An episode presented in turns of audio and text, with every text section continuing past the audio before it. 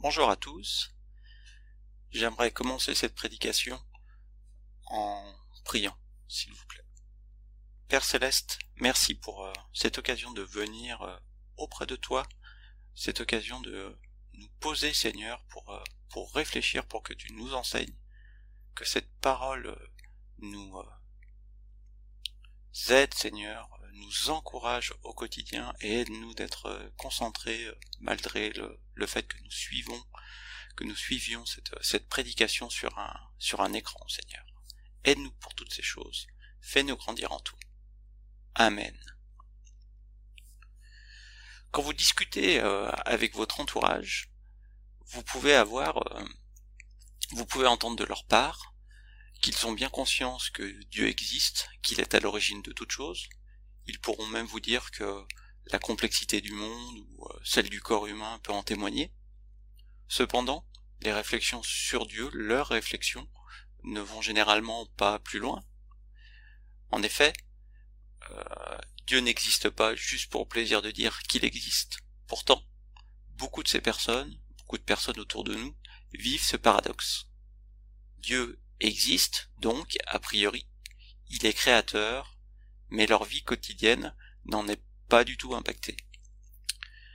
Ils vivent, toutes leurs activités ne sont ni visées par Dieu, son autorité euh, n'a aucun, euh, aucun contrôle. Donc selon eux, Dieu les a créés à un moment ou à un autre. Il a créé les conditions pour notre vie, mais d'une manière complètement incompréhensible, incongrue, il a décidé de lâcher la main aux humains pour qu'ils puissent faire leur vie en toute indépendance, complètement autonome, et donc sans se soucier que Dieu agisse ou non. Cette attitude peut vous paraître complètement stupide, mais finalement dans les faits, dans notre propre vie, euh, en tant que chrétien, je, je dis, nos activités ne sont, ne sont-elles pas similaires? Nous sommes très heureux de savoir que Christ est mort pour nous. Nous avons une joie réelle et sincère, profonde, qui nous pousse à la louange chaque dimanche. Il a fait ce que lui seul peut faire. Il a vaincu la mort sur cette croix pour nous et nous donne ainsi la vie éternelle.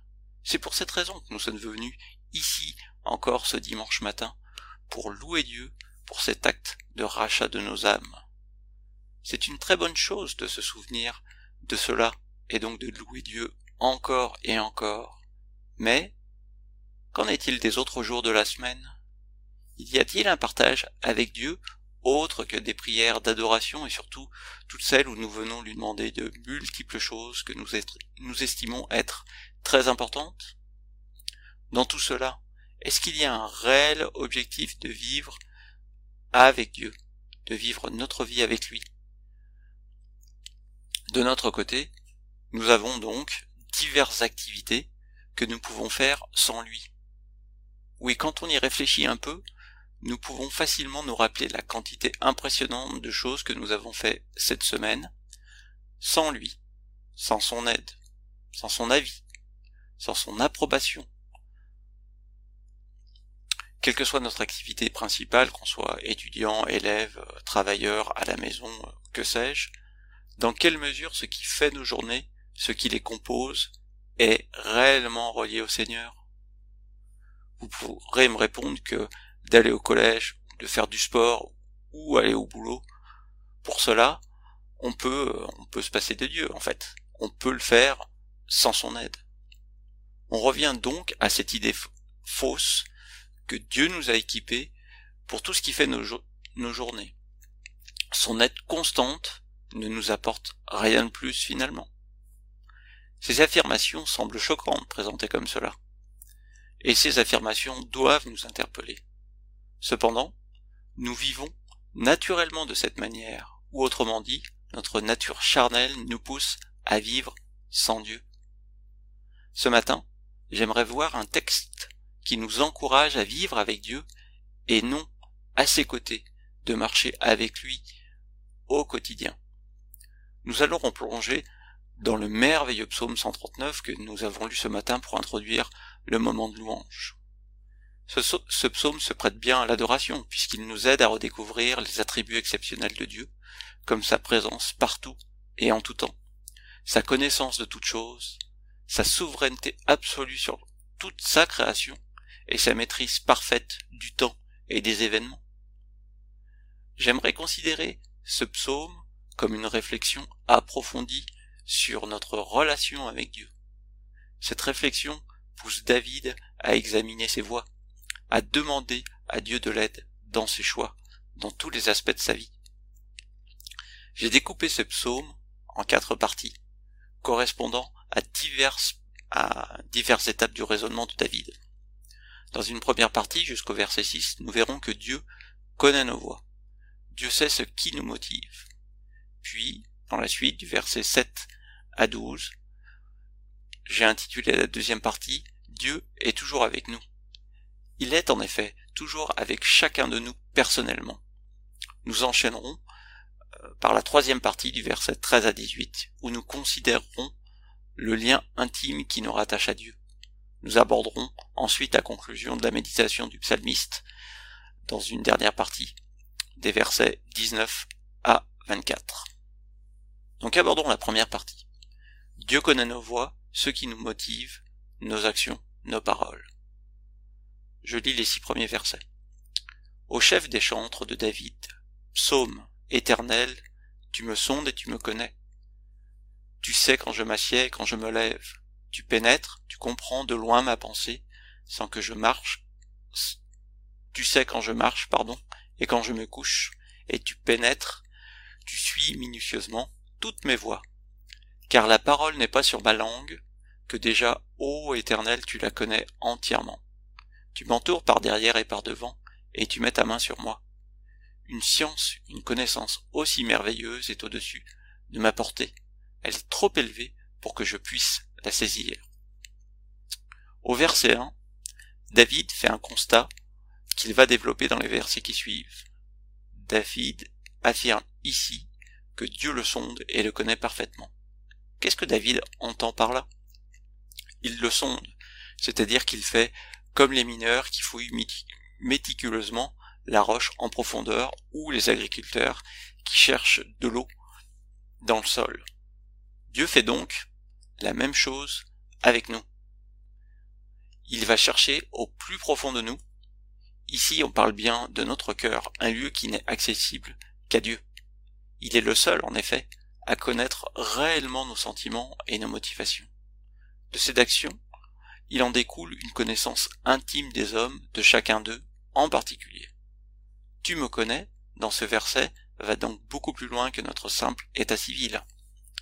Ici, le texte affirme que Dieu fait une relation entre ce qui se trouve dans notre cœur et les actions ou les inactions qui en découlent.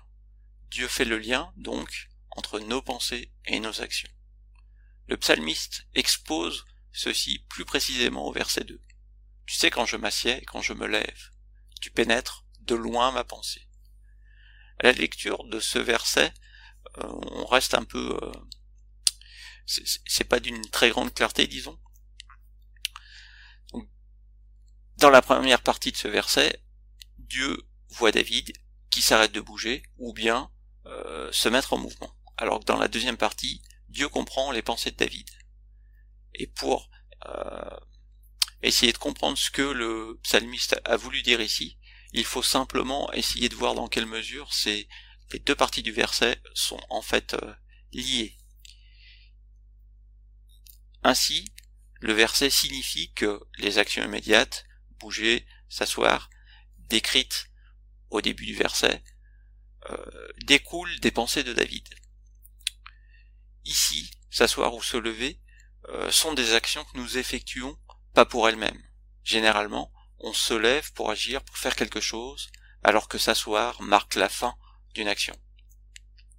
Si on lit ce verset de la sorte, on peut donc comprendre ce que David voulait dire. Les pensées qui remplissent le cœur de l'homme, de quoi il nourrit son âme sur le moment, sont les moteurs de sa volonté d'agir, ou de ne pas agir, et donc de se lever ou de s'asseoir. Dieu sait à quel moment nous voulons agir, mais surtout pourquoi nous le faisons? il connaît nos motivations pour agir ou pour cesser de le faire. Nous pouvons voir euh, une, répétition du, euh, verset verset qui suit. Tu sais quand je me marche, tu sais quand je marche, pardon, et quand je me couche, et tu pénètres toutes mes voies. Je vous rappelle que dans la poésie euh, juive, et ce psaume est, plutôt poétique, quand on va insister pour dire quelque chose, cette poésie se base sur la répétition. Donc, le verset 3 euh, va euh, redire en quelque sorte le verset 2 pour appuyer les propos de David. Mais cette fois, si on regarde un peu dans le détail, le psalmiste parle d'autres types de mouvements. On a toujours deux actions, mais le psalmiste parle plutôt d'actions qui durent dans le temps, en quelque sorte. Quand on marche, on va quelque part. On ne fait pas deux ou trois pas pour s'asseoir à nouveau. Je vous rappelle qu'à l'époque de David, on n'allait pas de la cuisine au canapé devant la télé. Quand on marche, on va dans une direction, vers un but. Et à cette époque, quand on marchait, on marchait pour la journée. Donc, Dieu sait vers où nous allons quand nous marchons. Il sait aussi quand nous sommes fatigués, ou du moins quand nous n'avons plus la force de faire soit sa volonté ou la nôtre. Ce qui pourrait correspondre au moment où le psalmiste se couche. En ce qui concerne la deuxième partie du verset, on ne parle plus des pensées ici, mais des voix de l'homme. Si on procède comme pour le verset numéro 2, on peut donc faire un lien entre les actions de l'homme et ses voix. Ici, les voies ne sont pas simplement une route ou un voyage, mais elles s'apparentent plutôt à la manière de vivre, un chemin de vie, un peu comme dans le psaume 1, où l'homme est invité à choisir son chemin, Soit il reste avec ses congénères, ou soit il choisit d'aller vers Dieu. Euh, il le cherche, il va dans sa direction. Il veut marcher avec lui pour apprendre à le glorifier. Donc pour résumer, le psalmiste fait au verset 3 un lien logique entre notre marche et les sentiers sur lesquels nous marchons. Le verset 4 procède aussi euh, de la même manière, il a la même structure. Mais cette fois, il fait un lien entre ce qui remplit nos cœurs et nos paroles. David dit à ce verset, Car la, la parole n'est pas sur ma langue, que déjà, ô Éternel, tu la connais entièrement. Cette idée fait écho à la parole de Jésus adressée aux Juifs. C'est de l'abondance du cœur que parle la bouche. Grâce à la connaissance intime de notre cœur, Dieu sait tout ce que nous allons dire. Dieu connaît notre cœur et la teneur de ce qui va sortir de notre bouche. Cette parole n'est donc pas uniquement le reflet de ce que nous pensons sur le moment, mais bien de notre état d'esprit. Cependant, énoncée de, de cette manière, cette affirmation pose un sérieux problème. Si on s'écoute un peu parler.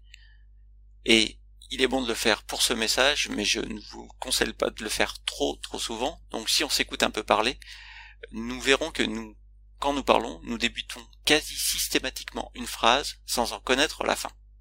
Très souvent, nous terminons ces phrases en ayant changé de propos, de sujet ou d'objectif. Nous construisons nos phrases au fur et à mesure que des pensées nous viennent et elles s'enchaînent très vite, plus vite que vous ne pourriez le croire, en fait.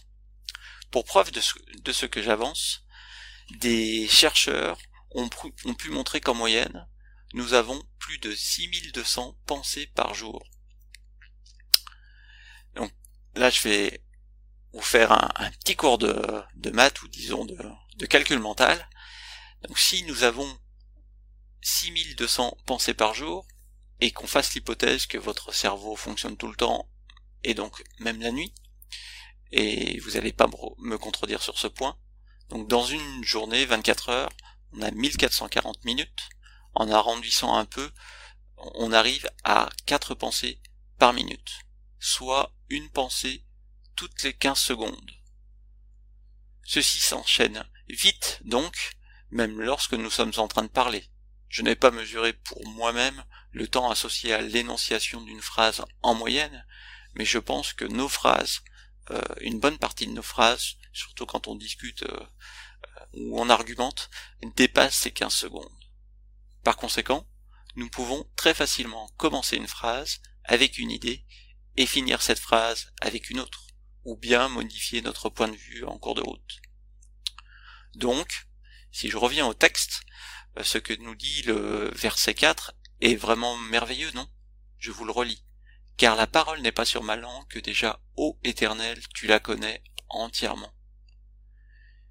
Ici, on en déduit que Dieu seul peut suivre le fil de nos pensées et faire le lien avec la phrase que notre auditoire, les gens qui nous écoutent, entendent. Lui, il sait tout ce qui va nous passer par la tête et il connaît réellement le début et la fin. Et c'est merveilleux. Il connaît l'état de notre cœur, et il sait ce que nous voulions donc dire au début, et pourquoi nous avons changé en cours de route. Nous-mêmes, euh, nous devons faire le constat que nous en sommes incapables, alors que c'est nos propres paroles. Je vous laisse réfléchir à ce que cela implique dans nos relations, avec les autres, mais aussi dans nos temps de prière, communautaires ou individuels. Pensez aussi au nombre de phrases que vous regrettez d'avoir prononcées. Quand c'est le cas, on dit souvent pour se justifier que c'est pas ce que nous voulions dire au départ. Or, Dieu le sait. Dieu sait quelles sont nos motivations. Si nous reprenons le fil de ce psaume, au verset 5, on voit une évolution notable de la réflexion de David. Il dit, Tu m'entoures par derrière et par devant, et tu mets ta main sur moi. Vous noterez tout de suite qu'il n'est plus question ici des actions des hommes, ou des pensées des hommes sondées par Dieu. Jusqu'ici, David parlait d'un Dieu euh, comme spectateur, qui sait malgré tout exactement ce que nous faisons à chaque instant. Ici, on voit clairement la transition entre l'omniscience, Dieu sait tout, et l'omniprésence de Dieu. Dieu est partout. Ici, David reconnaît que quelles que soient nos activités, en fait, Dieu est à la fois bien derrière nous que devant nous. Et en plus, il est à nos côtés, il nous entoure. En quelque sorte, Dieu remplit l'espace autour de nous. Il est merveilleux. Il est merveilleusement partout à la fois, et ici autour de toute personne en particulier. Mais ce n'est pas tout. Comme nous le voyons dans la suite du verset. C'est la première fois que David évoque une action palpable de Dieu envers nous dans ce psaume sans faire de jeu de mots. David dit Tu mets ta main sur moi. Qu'il est bon que Dieu mette sa main sur nous, n'est-ce pas? Combien de fois avons-nous prié qu'il le fasse? C'est un sentiment de paix quand nous pensons au fait qu'il mette sa main sur nous. Ce verset nous dit qu'il le fait tout le temps, pas simplement quand nous en avons besoin. J'insiste. David dit que Dieu met constamment sa main sur lui. Il met constamment sa main sur nous. Il y a beaucoup de manières de comprendre l'idée euh, développée ici par David.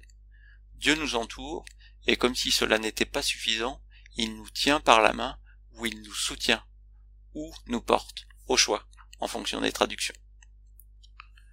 Ceci conduit le psalmiste à la louange au verset 6. Une science ou une connaissance aussi merveilleuse est au-dessus de ma portée. Elle est trop élevée pour que je puisse la saisir. Ce type de pensée de Dieu nous laisse sans voix. Nous ne pouvons même pas imaginer ce qu'est l'omniprésence de Dieu dans cet univers infini. Ici, le psalmiste n'a pas besoin de contempler cette question euh, dans sa globalité. Il est stupéfait en pensant à l'omniprésence de Dieu auprès de lui, où qu'il soit, quoi qu'il fasse. En quelque sorte, on peut dire que David s'humilie devant Dieu, en reconnaissant qu'il ne pourra jamais comprendre ce mystère, cette relation personnelle. Je vais aborder maintenant la, la deuxième partie, où David va plus loin sur ce thème de l'omniprésence, des, euh, donc que l'on peut lire des versets 7 à 12. L'omniprésence de Dieu est aussi un fait extraordinaire comme son omniscience. Dieu, David, veut voir ici ce que cela implique pour lui personnellement, ce que cette caractéristique de Dieu implique pour sa vie, pour sa marche avec Dieu. Nous ne pouvons pas juste faire des constats sur qui est Dieu. Ce qui ce qu'il est a forcément des conséquences sur nous, car il est un Dieu créateur et nous sommes ses créatures.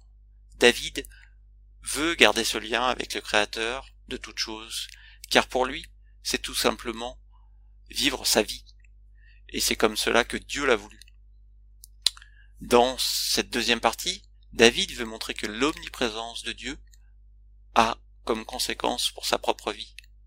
Il a compris que Dieu n'était pas juste toujours présent à nos côtés où, que nous soyons. L'omniprésence de Dieu signifie bien plus comme nous allons le voir. La réflexion de David, à partir du verset 7, est similaire à ce qu'on a vu dans la première partie. Il énonce un verset, et ensuite euh, il développe son idée. Au verset 7, il dit, Où irai-je loin de ton esprit, de ton souffle Et où fuirai-je loin de ta face? David utilise les versets suivants pour expliciter son point de vue. Il envisage trois situations dans lesquelles il serait libéré de Dieu, du moins de sa présence.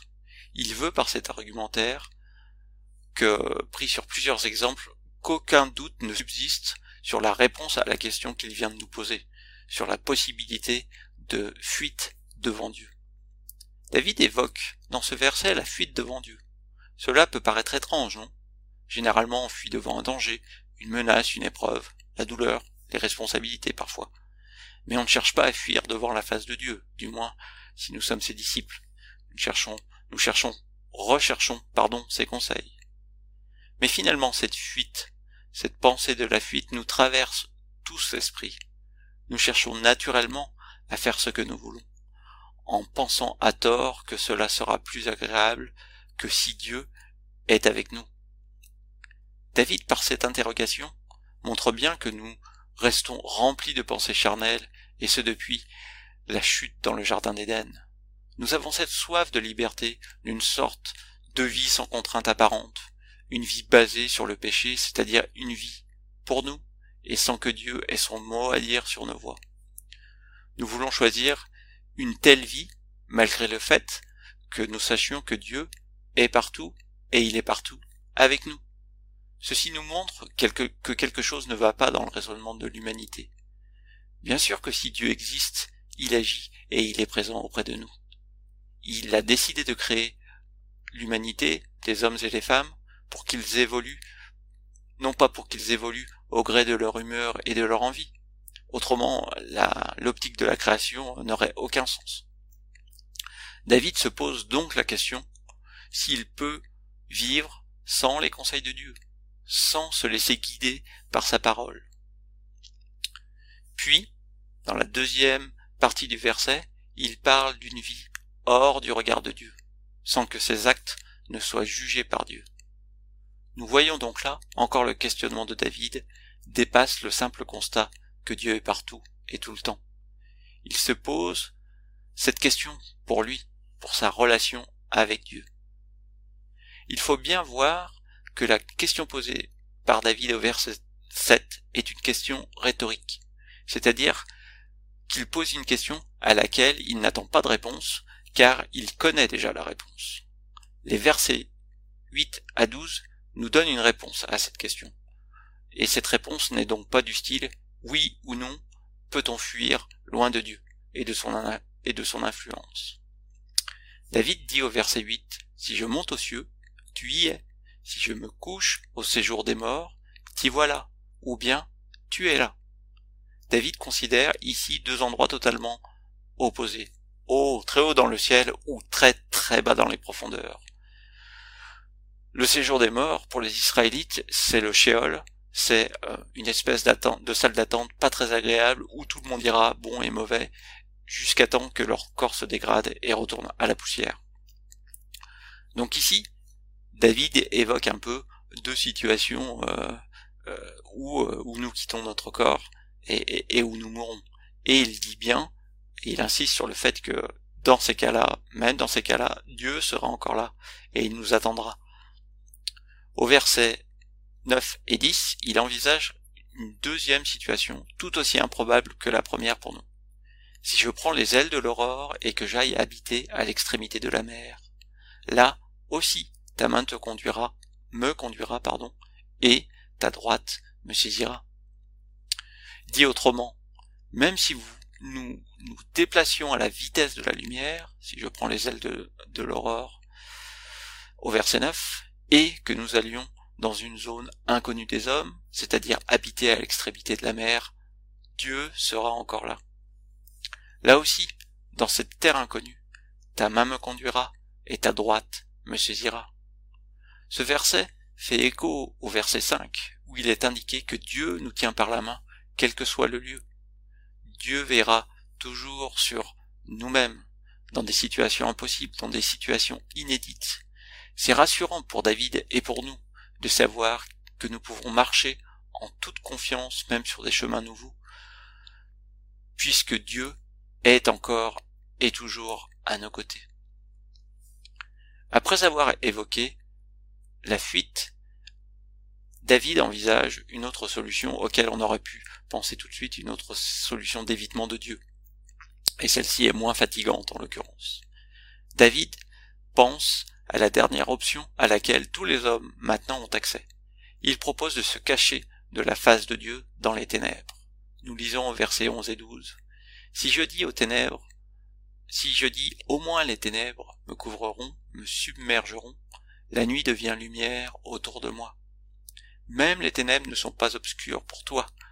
La nuit brille comme le jour et les ténèbres comme la lumière. Dans cette nouvelle situation, David aboutit très vite à que cette nouvelle solution est aussi inefficace que les suivantes pour se séparer de Dieu. Il dit qu'alors qu'il cherche à se cacher dans la nuit, il voit aussi bien qu'en plein jour autour de lui. Cette affirmation est surprenante, car, au moins pour ma part, je n'arrive pas à voir de nuit. Donc, on ne parle pas de quelque chose de, on ne parle pas de la vision ici. Nous pouvons donc en conclure que ce qu'annonce, énonce David provient uniquement de Dieu. C'est une capacité qui vient de Dieu. Dieu voit à travers toute chose, et notamment à travers les ténèbres. Ceci fait un peu écho à ce que nous avons vu au début du psaume où David nous indiquait que Dieu peut voir à travers nous. Il peut déceler nos pensées, et même celles qui sont bien cachées profondément en nous. David affirme donc cette vérité en répétant trois fois la même chose au verset 12. Dieu, pour Dieu, les ténèbres sont comme la lumière. Et David indique bien que c'est lui personnellement qui en bénéficie. Nos ténèbres sont aussi claires que le jour pour Dieu. Ce qui nous terrasse n'est rien pour Dieu. Si nous marchons dans les ténèbres, Dieu sera toujours là pour éclairer notre chemin. Nous abordons maintenant la troisième partie de ce psaume à partir du verset 13. C'est toi qui as formé mes reins, qui m'as tissé dans le sein de ma mère. Je te loue de ce que je suis une créature si merveilleuse. Tes œuvres sont admirables, et mon âme le reconnaît bien. Mon corps n'était point caché devant toi lorsque j'étais dans un lieu secret, tissé dans les profondeurs de la terre. Quand je n'étais qu'une masse informe, tes yeux me voyaient, et sur ton livre étaient tous inscrits les jours qui m'étaient destinés, avant qu'aucun d'eux n'existât. Que tes pensées, ô Dieu, me semblent impénétrables, que le nombre en est grand. Si je les compte, elles sont plus nombreuses que les grains de sable. Je m'éveille, et je suis encore avec toi. Nous voyons dans cette partie que David franchit un nouveau cap dans sa réflexion sur Dieu. Dans les deux premières parties, on voit David sondé par Dieu, ou sa marche avec Dieu à côté. On est en quelque sorte plongé dans la vie de David avec un éclairage de la part de Dieu. Dans cette troisième partie, c'est l'homme, ici, David, qui prend du temps pour considérer l'œuvre de Dieu. On a donc inversé les choses. Donc David, en quelque sorte, remet les choses dans l'ordre naturel. C'est bien Dieu qui est à la genèse de tout. Il nous indique que c'est bien parce que Dieu l'a voulu que le monde est comme il est. On ne considère plus les actions de David, mais bien les actions créatrices de Dieu qui ont conduit à la conception puis à la naissance de David en particulier, bien décrite au verset 13 à 15. Nous avons ici une très belle image de Dieu à l'œuvre dans le ventre de David pour former cet embryon à partir de quelques cellules. Dieu toujours et encore présent même dans ce lieu si spécial et si impénétrable. David se réjouit, car Dieu ne s'arrête pas à son acte de création, mais il sera présent tout au long de sa vie, comme nous pouvons le lire au verset 16. Dieu a pensé à David, en particulier bien avant sa naissance, puisqu'il lui a même destiné un nombre de jours fixés. Contrairement aux pensées des hommes, comme nous l'avons vu au verset 1, il nous est dit au verset 17 que les pensées de Dieu, et par extension ses voix, sont impénétrables pour l'homme. Dieu voit à travers nous, il voit tout en nous. Il devine très vite ce que nous voulons faire et pourquoi nous voulons faire ces choses. Mais la réciproque n'est pas du tout vraie. David nous dit que l'homme ne peut pas comprendre ce qui motive Dieu à agir comme il le fait envers nous. Il finit ensuite sa méditation sur Dieu en admettant au verset 18 que l'œuvre de Dieu le dépasse tout simplement. Ce n'est pas parce que David ne comprend pas cette œuvre qu'il ne peut pas s'émerveiller à, à son propos. À nouveau, même dans ce rapport très inégal entre Dieu, créateur, et sa créature, David nous indique que Dieu est toujours là, présent à ses côtés. Même si nous sommes les créatures de Dieu, Dieu prend plaisir en nous, il prend plaisir à être avec nous. Je vais maintenant conclure en passant à la quatrième partie qui commence au verset 19. Et ici, on a visiblement un changement complet ou apparemment un changement complet de focus. David nous dit, Ô Dieu, puisses-tu faire mourir le méchant, homme de sang, éloignez-vous de moi. Ils parlent de toi d'une manière criminelle, ils prennent ton nom pour mentir, eux tes ennemis. Éternel, n'aurais-je pas de la haine pour ceux qui te haïssent, du dégoût pour ceux qui s'élèvent contre toi Je les hais d'une parfaite haine, ils sont pour moi des ennemis. Sonde-moi, ô Dieu, et connais mon cœur, éprouve-moi et connais mes pensées. Regarde si je suis sur une mauvaise voie, et conduis-moi sur la voie de l'éternité. David parle ici, au verset 19 et 20, des hommes qui ne marchent pas avec Dieu, qui tiennent pas compte de la valeur que Dieu donne à la création, à l'homme, ainsi qu'à son envie de vivre avec sa création. David condamne ces hommes qui vivent à côté de Dieu mais sans faire appel à lui, ces hommes qui, pensent, pardon, qu'ils ne sont pas dépendants de Dieu et de sa grâce infinie. David affiche clairement son aversion pour ceux qui, en plus de ne pas aimer Dieu, essayent tout de même de l'utiliser pour arriver à leur fin misérable. Si Dieu nous éclaire, nous devons admettre qu'il est créateur de toutes choses, y compris de nous. Si tel est notre avis, David affirme que nous ne pouvons pas nous entendre avec des hommes qui renient Dieu et son action. Nous ne pouvons pas être leurs amis, car cela reviendra à reconnaître à un moment, ou à un autre que la vie sans Dieu est bien meilleure. Ceci dit, euh, cela ne signifie pas que vous ne pouvez parler plus qu'aux gens de votre assemblée ou demander au préalable aux gens s'ils sont chrétiens avant de leur adresser la parole. David, ici, malgré sa prise de position, sait qu'il n'est pas mieux que le reste de l'humanité qu'il est en train de décrire. Il sait qu'il peut à tout moment ressembler à ces hommes dont il ne peut supporter la vue. Pour ne pas être comme eux, David connaît toutefois la solution. Il doit chercher à marcher avec Dieu constamment pour ne pas être comme les méchants. Il doit chercher ardemment la présence de Dieu, même si, on le voit dans tout ce psaume, jusqu'à cette quatrième partie, David sait que Dieu est présent en toutes circonstances, en tout lieu. Et il nous encourage, au verset 23 et 24, à rechercher Dieu, rechercher ses conseils. Sonde-moi, ô Dieu, et connais mon cœur. Éprouve-moi et connais mes pensées.